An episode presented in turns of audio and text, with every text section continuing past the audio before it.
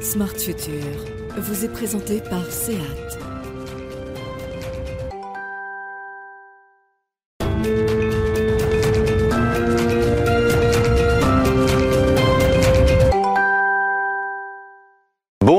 Bonjour, à toutes et à tous. Heureux de vous retrouver euh, pour un nouveau numéro de euh, Smart Future, l'émission des entreprises qui innovent, qui inventent aujourd'hui le monde de demain. On est au cœur des nouvelles mobilités avec une grande question aujourd'hui.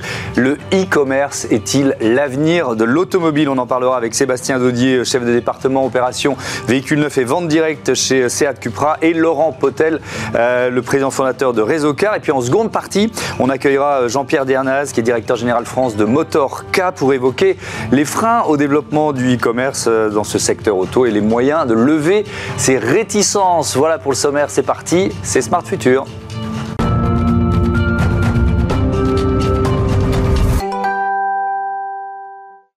Bonjour Sébastien Daudier, bienvenue. Vous êtes euh, donc chef de département opération véhicules neufs et vente directe Seat Cupra au sein du groupe euh, Volkswagen. À vos côtés Laurent Potel, bonjour. Bonjour. Bienvenue à vous aussi. Vous êtes le, fondateur, le président de euh, Réseau Car. je commence évidemment par la question générale. Le e-commerce est-il l'avenir de l'automobile? J'aimerais bien une réponse qui, qui, dure plus de deux secondes.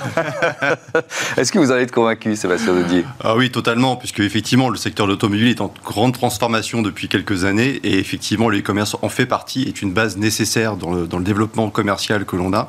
Et donc par rapport à la relation qu'on a avec le client, bien entendu que l'e-commerce est une nécessité dans la, dans la transformation des, de la distribution automobile. C'est une brique parmi d'autres en quelque sorte, ça, ça s'insère dans un parcours client, Exactement, puisqu'effectivement c'est une première base euh, que l'on a, et pour lequel il faut qu'on s'appuie et qu'on continue à s'appuyer avec un réseau de distribution qui soit puissant et qui soit fort hmm. au sein du territoire français. Euh, Laurent Potel, euh, la, réponse est forcément, enfin c'est avec cette idée que vous êtes parti pour créer Réseau Car, c'est ça en quelque sorte? Oui, voilà, Réseau Car, on a, on a créé en 2014 ce site, donc réseaucar.com, qui est une plateforme sur laquelle on rassemble des véhicules d'occasion. Hmm. Et effectivement, nous, notre clé d'entrée, c'est le digital, donc on s'est créé en tant que pure player, avec cette idée de correspondre aux nouveaux parcours des clients. effectivement, aujourd'hui, on le voit, 94% hein, des parcours commencent sur Internet. Euh, il y a une forte appétence à, la transaction en ligne, mmh. euh, mais pas que. Donc, on est plutôt au début du, euh, du, parcours. Et, tout le, tout le, finalement, tout le jeu, ça va être effectivement de voir comment, dans, les, dans le futur, ces parcours digitaux qui sont maintenant natifs hein, et qui sont demandés par les consommateurs peuvent se compléter avec d'autres formes de parcours mmh. ou en soi constituer une expérience à part entière. Est-ce que c'est encore générationnel ou plus du tout c'est pas tant générationnel. Hein. Euh, euh, chez Rizocar, par exemple, la moyenne d'âge de, d'âge de, nos clients, c'est aux alentours de 44, 45 ans. Mmh. Euh, on, le sait, sur les véhicules neufs, c'est plutôt des, moyennes d'âge qui sont, qui sont plus élevées en mmh. général hein, sur, sur, les, sur les marques généralistes. Mais, mais 44, 45 ans, nous, on a très peu de clients en fait qui sont. on n'a pas du tout la caricature du jeune qui vient d'avoir son permis, qui achète. Mmh. c'est plutôt des personnes qui ont voilà, plus de 30 ans. Souvent, c'est un événement de vie. Hein. c'est avec l'arrivée du premier enfant, le, le travail euh, voilà, la maison de campagne, c'est des, mmh. marqueurs de vie. Et, euh, et non, c'est pas particulièrement générationnel. Je pense que c'est attendu et ça correspond plutôt aux autres expériences sur d'autres marchés qui sont euh, juste là répliquer sur l'automobile. Sébastien Dedier, est-ce, qu'il y a une date C'est-à-dire que si on, si on regarde dans le secteur automobile, pas seulement chez, dans le groupe Volkswagen ou chez Seat Cupra, mais où, vous vous êtes dit, ça y est, quoi. les, clients sont mûrs, ils sont de plus en plus nombreux à finalement être prêts à acheter une voiture via Internet, quoi alors je dirais pas via Internet mmh. dans sa globalité, mais je rejoins les propos de Laurent, c'est que effectivement quand on voit l'essor aujourd'hui des voitures électriques, mmh. effectivement avec une une volonté de la part des clients d'avoir une connaissance du produit, d'avoir une connaissance réelle de la technologie. Et on voit que le parcours, effectivement, peut se trouver majoritairement sur la, partie, la partie digitale. Nous, on a, on a, une, on a une pratique en, chez Seat et Cupra, c'est le digital. Mmh. Effectivement, il y a la partie digitale, mais aussi la partie, la partie physique, pour lequel on s'appuie, comme je vous le disais tout à l'heure, sur, la, sur le réseau. Mais, mais effectivement, on, on, est dans une démarche où le client, en fait, il veut être vraiment complètement informé et veut être complètement mature sur le sujet pour pouvoir, se, pour pouvoir effectivement être euh, en mesure de pouvoir acheter une voiture pas totalement en ligne, pas encore, mais on y arrive au mm. fur et à mesure. Mais ça, veut dire quoi? Ça veut dire que le nombre de visites en concession, par exemple, vous le, vous le voyez euh, diminuer Je sais pas, il y a, y a, y a une vingtaine d'années, on venait peut-être 3, 4, 5 fois, je sais pas, euh, en concession. Avant, c'est vrai, comme vous dites, c'est un acte euh, important quand on achète une mmh. voiture. Donc on pouvait venir 5 fois en concession, j'imagine. Est-ce que ça, vous voyez le, nombre de passages en concession diminuer assez régulièrement? Alors il est beaucoup plus qualifié, beaucoup plus de, de meilleure qualité. Effectivement, c'est un des points que vous, que vous mentionnez. C'est qu'en termes de volumétrie, les clients qui viennent dans les affaires sont généralement plutôt dans une phase de, validation plutôt que dans une phase de découverte. Mm. Donc c'est vrai que la, relation est un tout petit peu différente dans cette, dans cette relation commerciale. Mm. Euh, Laurent Potel, 8 euh, ans, je crois, après la création de l'entreprise, hein, vous avez dit 2014, c'est ça euh, le, pari est réussi, on peut le dire. Est-ce que vous avez essuyé un peu de réticence au démarrage? Comment ça a commencé pour... Moi, j'essaye de, dater une bascule en quelque sorte. Comment mm. vous l'avez ressenti, ça? Alors, bon, en 2014, il faut, faut, bien mettre les choses dans leur contexte. On lance une, une marque donc, qui n'existe pas sur un, modèle d'affaires qui, qui, euh, qui, euh, qui n'existe pas non plus, hein, la, vente à distance. Donc effectivement, euh, les, les, les, je pense que la première année, j'ai dû répondre à deux, trois appels en disant si, si, ça existe, c'est, pas une arnaque, on, fait bien les choses, tapez mon nom dans Google. Donc il y avait beaucoup de réassurance qui passait par, par un, effort incroyable pour, de transparence de notre part. pas mal de gens qui vous disaient, peut-être même dans, dans les partenaires ou dans ceux qui ont financé au départ, ça marchera jamais.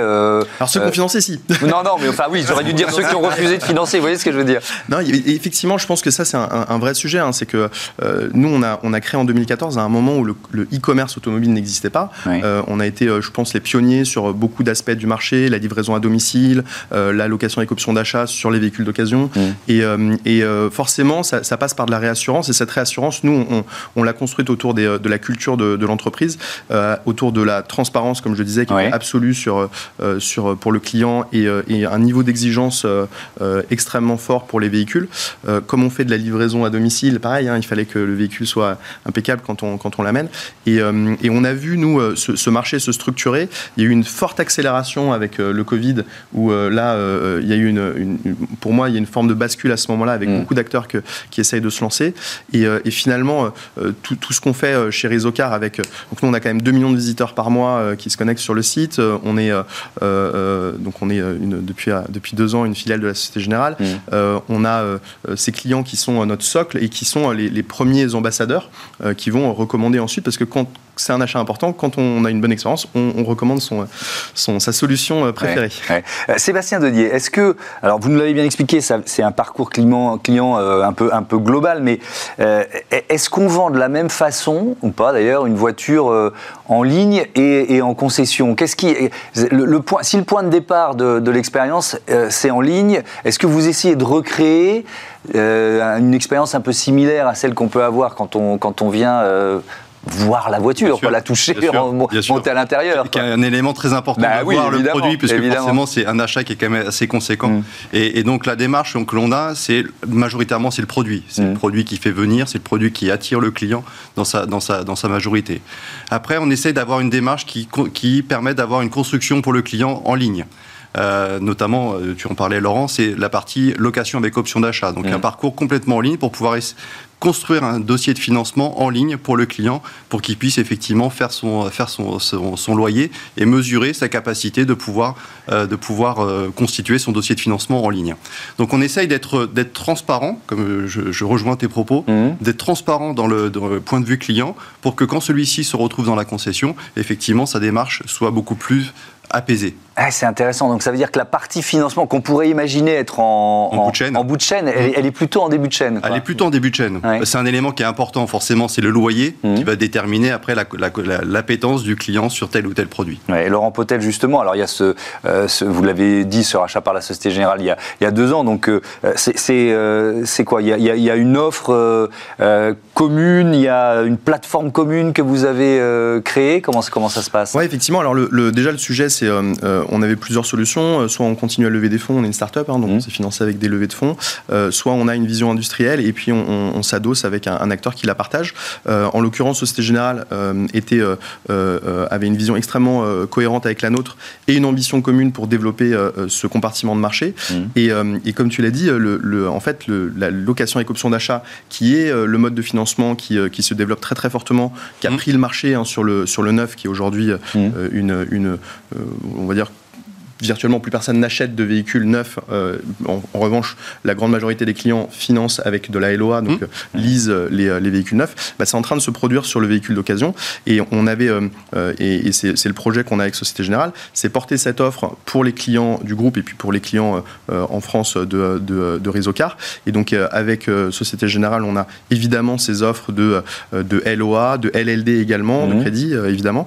Et on a créé une plateforme spécifique pour les clients du groupe Société Générale, donc euh, avec euh, une, une offre pour les pros et une offre pour les particuliers, euh, qui, qui va reprendre l'ensemble de ces modes de financement au sein d'une même plateforme sur des véhicules qui sont bien identifiés, garantis, etc. Mmh. Et qui permet d'avoir effectivement ce point d'entrée pour un parcours client idéal. Et finalement, dans, dans ce qu'on voit aujourd'hui, c'est vraiment ça. Hein, le, sujet, quelque part, c'est de, de, de, se dire, c'est quoi le parcours idéal du client? Comment on fait avec le digital qui est un outil mmh. euh, pour arriver à, offrir la meilleure expérience d'achat. Est-ce qu'il y a euh, force Est-ce qu'aujourd'hui 100% des, euh, des, clients sont à un moment ou à un autre passés par le, par le site pour, pour aller chercher une information 100%. 100%. Thomas. 100% aujourd'hui, l'information qu'on a aujourd'hui sur Internet, elle est tellement vaste, elle est tellement importante que bien entendu, quand on est dans une phase de réflexion, dans une phase d'achat, mmh. il y a forcément toute une démarche qui se fait en, majoritairement en ligne. Euh, et après, bien entendu, avec une validation des, des, besoins de la part des, de la part des acteurs aujourd'hui sur le marché en France. Et est-ce qu'à l'inverse, il y, y, a des gens qui achètent 100%, c'est-à-dire le, le, le, le, principe, hein, 100% en ligne, quoi. C'est-à-dire qu'ils vont même pas venir euh, en concession et repartir, enfin, et se, et se voir euh, euh, livrer une, une, une, voiture Seat ou Cupra. Sur, sur le marché d'occasion, oui, probablement oui, ça, ça arrive. Tu, tu, mentionnais quelques expériences, mm. notamment de livraison à domicile. sur le marché véhicule neuf, c'est encore, c'est encore quand même beaucoup appuyé sur les. Ça, on s'appuie beaucoup sur le réseau de distribution mm. pour distribuer les, les voitures de véhicules neufs. Sur le marché d'occasion, effectivement, le marché est peut-être un tout petit peu différent, avec des besoins bien plus spécifiques, où il y a moins de régionalisation euh, par rapport aux véhicules neufs. Mmh. Euh, vous, avez, euh, je crois que c'est depuis le mois de septembre, lancé un partenariat avec Cdiscount. vous proposez quoi avec, avec Cdiscount? Parce que là aussi, on est encore dans un... Alors juste avant, pour, pour dire, parce qu'il y, a quand même un, un, élément intéressant. En fait, nous, effectivement, à la base, on est un pure player, on fait 100% de nos ventes à distance. et depuis juin, on a lancé euh, euh, notre premier euh, point de vente physique. Et donc là, vous passez au digital vous aussi. Évidemment, le sujet, c'est d'être, c'est d'avoir encore une fois le meilleur parcours pour nos clients. Et donc on a ces points de vente physiques qu'on va développer et on va développer un réseau de points de vente physiques qui est effectivement bon un lieu de remise pour mmh. les clients, mais aussi un lieu de vente. Et donc l'idée, c'est, c'est, je pense que là les, mondes se rejoignent et c'est, la convergence finalement mmh. qui va vers dans le sens du client, c'est de pouvoir avoir la meilleure expérience pour le client. Donc s'il veut commencer en ligne finir euh, en, point de vente physique, s'il veut faire un passage et puis euh, valider euh, en ligne, en fait, nous, on doit lui permettre d'évoluer sans sans contrainte. Oui, le plus fluide, euh, de la manière possible. la plus fluide possible. Et, donc, alors, c'est Discount, ça fait partie de ces, de ces partenariats et de ces, de ces initiatives qu'on lance sur euh, un modèle qui est euh, le modèle de Rizocar, c'est-à-dire la vente à distance, avec notre savoir-faire pour générer du trafic, mhm. pour faire de, de, la transaction à distance avec des conseillers qui sont au téléphone aussi. Hein. c'est très humain, en fait, la vente à distance. Mhm. Encore plus, mhm. finalement, il y, a un besoin encore plus fort. Et, et puis, la livraison, soit en point de vente, soit, soit à domicile. Et ça fait partie de ces initiatives qu'on va avoir avec, avec d'autres acteurs sur le marché euh, en, marque grise, en marque blanche, en partenariat. Mmh. Euh, j'ai trouvé cette étude de, euh, menée par Capgemini sur le e-commerce automobile auprès de 8000 consommateurs originaires de, de 8 pays que je vais citer, l'Allemagne, le Brésil, la Chine, les États-Unis, la France, l'Inde, l'Italie et le Royaume-Uni. Alors ce qui est intéressant, c'est qu'on voit ce comportement mmh. qu'on détaille ensemble. En fait, il y a c'est dans les pays émergents qu'il y a la, proportion la plus importante euh, d'acheteurs qui sont prêts euh, euh, à le faire voilà, dans, un, parcours en ligne. 36% des habitants des pays émergents prêts à acheter un véhicule en ligne dans le, dans futur. alors je ne sais pas si vous avez la, vision d'un groupe aussi mondial que, que, Volkswagen pour, pour l'évaluer, mais est-ce qu'il y a des pays plus avancés que d'autres d'une certaine façon? Il y a des pays sûrement qui sont un peu plus matures Ouais. sur, ce- sur, ces, sur ces secteurs. Euh, on échange avec nos, collab- avec nos collègues d'autres pays également. Effectivement, après, voilà, c'est euh, chacun a son terrain de jeu qui est propre en fonction des particularités de- du pays, comme en Allemagne, comme en Espagne, qui peut être Mm. complètement différent par rapport aux pratiques euh, françaises. Donc, euh, donc je dirais que je rejoins l'étude. Effectivement, il y a sûrement des acteurs qui sont bien plus, euh, bien plus actifs. Euh, en France, on a, on a, on a ici une volonté de pouvoir, effectivement, comme, je, comme on, on le rappelait avec Laurent, Mhm. avoir un côté de, de réassurance avec, avec un contact humain qui doit se faire, Ouais. notamment quand on, on achète un véhicule. On va terminer là-dessus, Laurent Potel. Est-ce que ça peut s'expliquer par le maillage euh, en, en nombre de concessions, tout simplement? Alors moi, c'est, je fais, un truc, une analyse très très basique, hein, mais est-ce que ça peut être ça? Je pense qu'il y, a- il y a des nouveaux comportements. On voit, par exemple, en Afrique, il y a beaucoup de mobile banking, beaucoup plus que- qu'en Europe. Donc, il y a, il y a aussi ce- cet aspect-là. Euh, je pense que la France a une, a une très, beau, euh, très belle expérience depuis, euh, depuis quelques années. Là, c'est une nouvelle façon de faire et charge à nous de, de la rendre compatible avec les attentes des clients. Merci beaucoup, Laurent Potel, Sébastien Denis. Vous restez avec nous, évidemment. On va, on va continuer de- d'explorer l'avenir du, du e-commerce automobile et voilà les moyens de lever les freins à son développement. C'est parti, c'est tout de suite.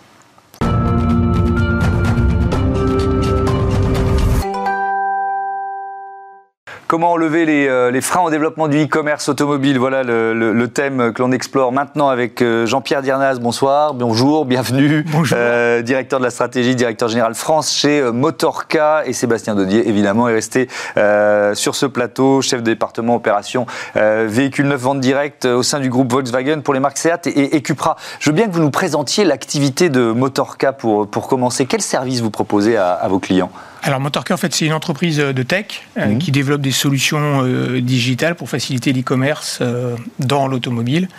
Alors, il y a plusieurs produits, mais on va dire euh, des sites internet, des intégrateurs de stock. On a des outils de machine learning aussi pour prédire le retour à l'atelier. Euh, on a des, des outils de d'e-réputation pour, pour noter la satisfaction euh, des clients auprès des concessionnaires. Euh, on, a, euh, on a des outils de, de suivi de contact, euh, des outils de suivi de la performance des vendeurs en concession, des outils transactionnels sur la partie e-commerce, que ce soit euh, garantie, vente, après-vente, atelier. Voilà, Ouais. c'est principalement, euh, on va dire, le, le cœur de, le cœur de Ce l'entreprise. sont des outils qui sont naturellement utilisés par le secteur automobile depuis très longtemps ou alors il a fallu euh, évangéliser en quelque sorte euh, et, Alors- et si oui, depuis quand? Alors, non, non, c'est pas utilisé depuis très longtemps. Ouais. euh, pour, être, euh, pour être très clair, il y, a, il y a un basculement euh, dans le principe du e-commerce ou dans la digitalisation du parcours client. Mmh. Qui date d'une dizaine d'années, mais la réalité c'est que pendant 5 ou 6 ans c'était extrêmement lent. Mmh. Euh, moi j'ai un parcours constructeur automobile, hein, juste avant cette entreprise j'étais chez, chez, chez un grand constructeur où je me Mmh. suis occupé de ça pendant 10 ans. La réalité c'est que ça s'accélère depuis, euh, depuis, depuis le Covid de manière extrêmement forte, et c'est depuis le Covid qu'il y a une nécessité aujourd'hui de digitaliser le parcours client. Et la grande difficulté, c'est ça en fait qui est très intéressant, c'est que ce parcours client se fragmente énormément. Vous avez plein d'étapes, ce qu'on n'avait pas vu venir, et donc ça nécessite plein d'outils. Plein de petits outils qui- qu'il faut intégrer si vous voulez vraiment digitaliser la totalité des parcours Ouais. clients. Par exemple, la livraison à domicile. Mm. Par exemple, l'assurance. Par exemple, l'estimation de votre voiture, euh, votre voiture d'occasion. Par exemple, euh, l'estimation des, des dégâts, euh, si jamais il y en a, ou des réparations. Donc vous vous rendez compte qu'en fait, il y a une multitude de microservices qui sont nécessaires d'intégrer pour pouvoir délivrer un parcours sans couture. Ouais. L'objectif de MotorKey, c'est de faire en sorte qu'on on crée cette plateforme et ensuite on accueille tous ces services pour permettre cette, euh, cette satisfaction et cette expérience en théorie sans couture. Oui, alors Sébastien ça rejoint, je rejoins ce qu'on disait. Alors je vais avoir une double question d'abord sur le, le, le- la- bascule euh, liée à la, au, au début et à la suite de, de- de l'épidémie et de la crise Covid. Et puis ensuite, cette, on revient à cette histoire de, de fluidité, puisqu'on est dans, dans cette seconde partie euh, au- autour des freins ou des euh, qui- qu'il faut lever. Les, les irritants, souvent le terme qu'on emploie, vous les avez identifiés? Donc première question sur le Covid et puis ensuite les irritants. Euh, je rejoins ce qu'a dit Jean-Pierre, c'est que c'est en fait aujourd'hui la, la partie e-commerce pour nos partenaires est une nécessité, est une nécessité pour effectivement être le plus visible possible, pour être le plus informé possible, Mm. euh, et ainsi puisque les, les, les, euh, les- clients aujourd'hui communiquent en direct et en ligne directement sur, le, sur, les, sur les différentes plateformes de- du du e-commerce avec les partenaires Mhm. et bien entendu publient des, des informations qui sont liées à leur expérience client et ces informations qui sont aujourd'hui publiées sur Internet ont une, euh, une importance majeure dans la communication indirecte, bien entendu, Ouais. qu'on a auprès- des, auprès des clients, auprès des consommateurs. Donc le- le Covid a, a amené cette, cette transformation, a amené cette nécessité de devoir revoir toute la stratégie digitale Mm. de la part de nous, en tant que, en, tant- en tant que constructeurs, et aussi concernant les, concernant les partenaires, pour lesquels, en effet, on accompagne leur, leur montée en compétences et en puissance sur ce, sur ce, sur ce sujet. Ouais. Et alors, si vous avez identifié, euh, ça peut être la même question pour l'un et l'autre, des, des irritants, je reprends, je, je reprends ce terme, euh, lesquels, le- le- le- lesquels sont les plus importants pour vous? Ce, ce sur quoi il faut le plus travailler pour le- le- le- lever les freins? Ah, on a, on a quelques, euh, quelques points, quelques points d'irritation, mais après, globalement, c'est un, c'est un effet, c'est un, un effet, c'est un épiphénomène, au fait, finalement. On, Ouais. on se rend compte que par l'effet du business aujourd'hui que l'on a, c'est réellement une nécessité. Donc, il n'y a, plus de frein en tant que tel de- Mm. sur, sur certains acteurs de se dire est-ce que je dois y aller ou, de- ou- ou rester dans ma localité et euh, rester sur mes, fonds- sur mes acquis? Je pense que la question, elle est vraiment dans se dire comment on va y arriver et comment on va mettre- tout mettre en place Mm. pour effectivement éviter d'avoir ces, ces silos qu'on a sur certains secteurs d'activité qui Ouais. nous permettent d'avoir une expérience client euh, 100% en ligne. Euh, Jean-Pierre Dianaz, est-ce qu'il y a encore parfois hein, des, des concessionnaires qui peuvent être dubitatifs, euh, qui sont un peu euh, ancrés dans des, habitudes, dans des habitudes un peu anciennes, vous voyez ce que, ce que je veux dire? Ou des clients qui disent mais non, mais acheter une voiture c'est tellement important, euh, moi je, je, je, je veux être en concession et surtout en concession, vous voyez ce que je veux dire? Je vais déjà commencer par, la, par répondre à la deuxième, les clients, et qui en fait répond à l'une de, de vos questions sur les freins. Il y a quelque chose d'assez schizophrénique en fait, il faut bien comprendre les choses. Il y a en réalité, on va démystifier quelque chose, il y a très peu de gens qui veulent acheter complètement en ligne. Très peu. D'accord? Les chiffres le prouvent, ça augmente, mais c'est pas dingue. C'est pas dingue. La- le vrai achat purement en ligne, c'est 5 à 6% aujourd'hui du business en Europe, c'est à peine 4% en France. D'accord? Donc la réalité, elle est, elle est que il y a très peu de gens qui veulent complètement acheter en ligne. En revanche, vous avez 80 des gens qui vous disent je veux qu'une partie, de mon parcours client soit digitalisée. Ça, Et aujourd'hui, tout à l'heure, Voilà. ouais. Ouais. Et donc, la grande difficulté, c'est celle-ci. Très peu veulent tout. Les trois quarts en veulent une partie. Et la question, c'est quelle partie vous voulez Et on va être très. on va- et, et tout le monde veut pas la même partie, c'est Exactement. ça Tous les trois, on ne veut pas la même partie. Vous, vous allez peut-être vouloir que ce soit le financement qui soit digitalisé. Parce que vous n'avez juste pas envie de discuter avec la banque. Moi, je vais avoir envie de ne pas discuter avec le vendeur sur la valeur de ma reprise. Vous, vous allez avoir envie de livrer à domicile. Et donc, ça devient extrêmement compliqué à, à gérer. D'un point de vue technique, ça veut dire que, typiquement pour des acteurs comme nous, il faut que ces plateformes soient les plus ouvertes possibles et les plus flexibles possibles. Et pour les constructeurs tels que Seat, Volkswagen et l'ensemble des groupes, ça veut dire aujourd'hui comprendre cette, frag- cette fragmentation client pour être capable de, de ne pas forcer quelque chose finalement que le client n'a pas envie, parce que là c'est le clash absolu. Et pour le concessionnaire, c'est de dire où est-ce que je capture la valeur. Parce que ça, le, le- le- le vrai débat à la fin, c'est où est-ce que je reprends de la valeur, sachant que les marges se tassent, que les constructeurs pour les concessionnaires veulent reprendre une partie du business en direct. Donc, il y a une espèce de valeur ajoutée qui existe. Elle existe. hein. Tout ce que je viens d'expliquer là, c'est-à-dire cette espèce de fragmentation du parcours client, vous pouvez l'associer à des dollars, vous pouvez l'associer à des euros. Donc la question, c'est qui va les, récupérer Et donc pour répondre à votre deuxième, non, il y a très peu de concessionnaires aujourd'hui qui se disent euh, qui se disent qu'il faut pas y aller. Euh, vous avez un très gros groupe de concessionnaires, c'est à peu près la même tendance en Europe, qui s'est d'ailleurs très concentré. Il faut voir que le- le milieu de la distribution automobile se concentre énormément. Pour vous donner un chiffre, les 100 plus gros concessionnaires en France représentent 70% des ventes de voitures neuves en France. C'est monstrueux. C'est-à-dire que c'est des groupes aujourd'hui, le top 10 des groupes en Europe dépasse, en, en France dépasse le milliard. Euh, donc ces groupes-là, eux, ils ont les moyens. Et c'est eux qui, en fait, poussent le mouvement, Marché. Mm. poussent le marché, poussent cette digitalisation, créent de la valeur ajoutée. Et je trouve que dans ce sens-là, c'est plutôt assez rassurant. C'est-à-dire que maintenant, les planètes sont alignées. Hum. Sébastien Dodi, on peut s'appuyer sur euh, le, le- le modèle que vous avez mis en, en place chez Cupra pour, euh, euh, pour Born. Alors, euh, Born, c'est quoi? C'est un modèle 100% électrique, c'est C'est ça? un modèle 100% électrique qu'on a lancé l'année dernière Ouais. sur la marque, la marque Cupra, effectivement.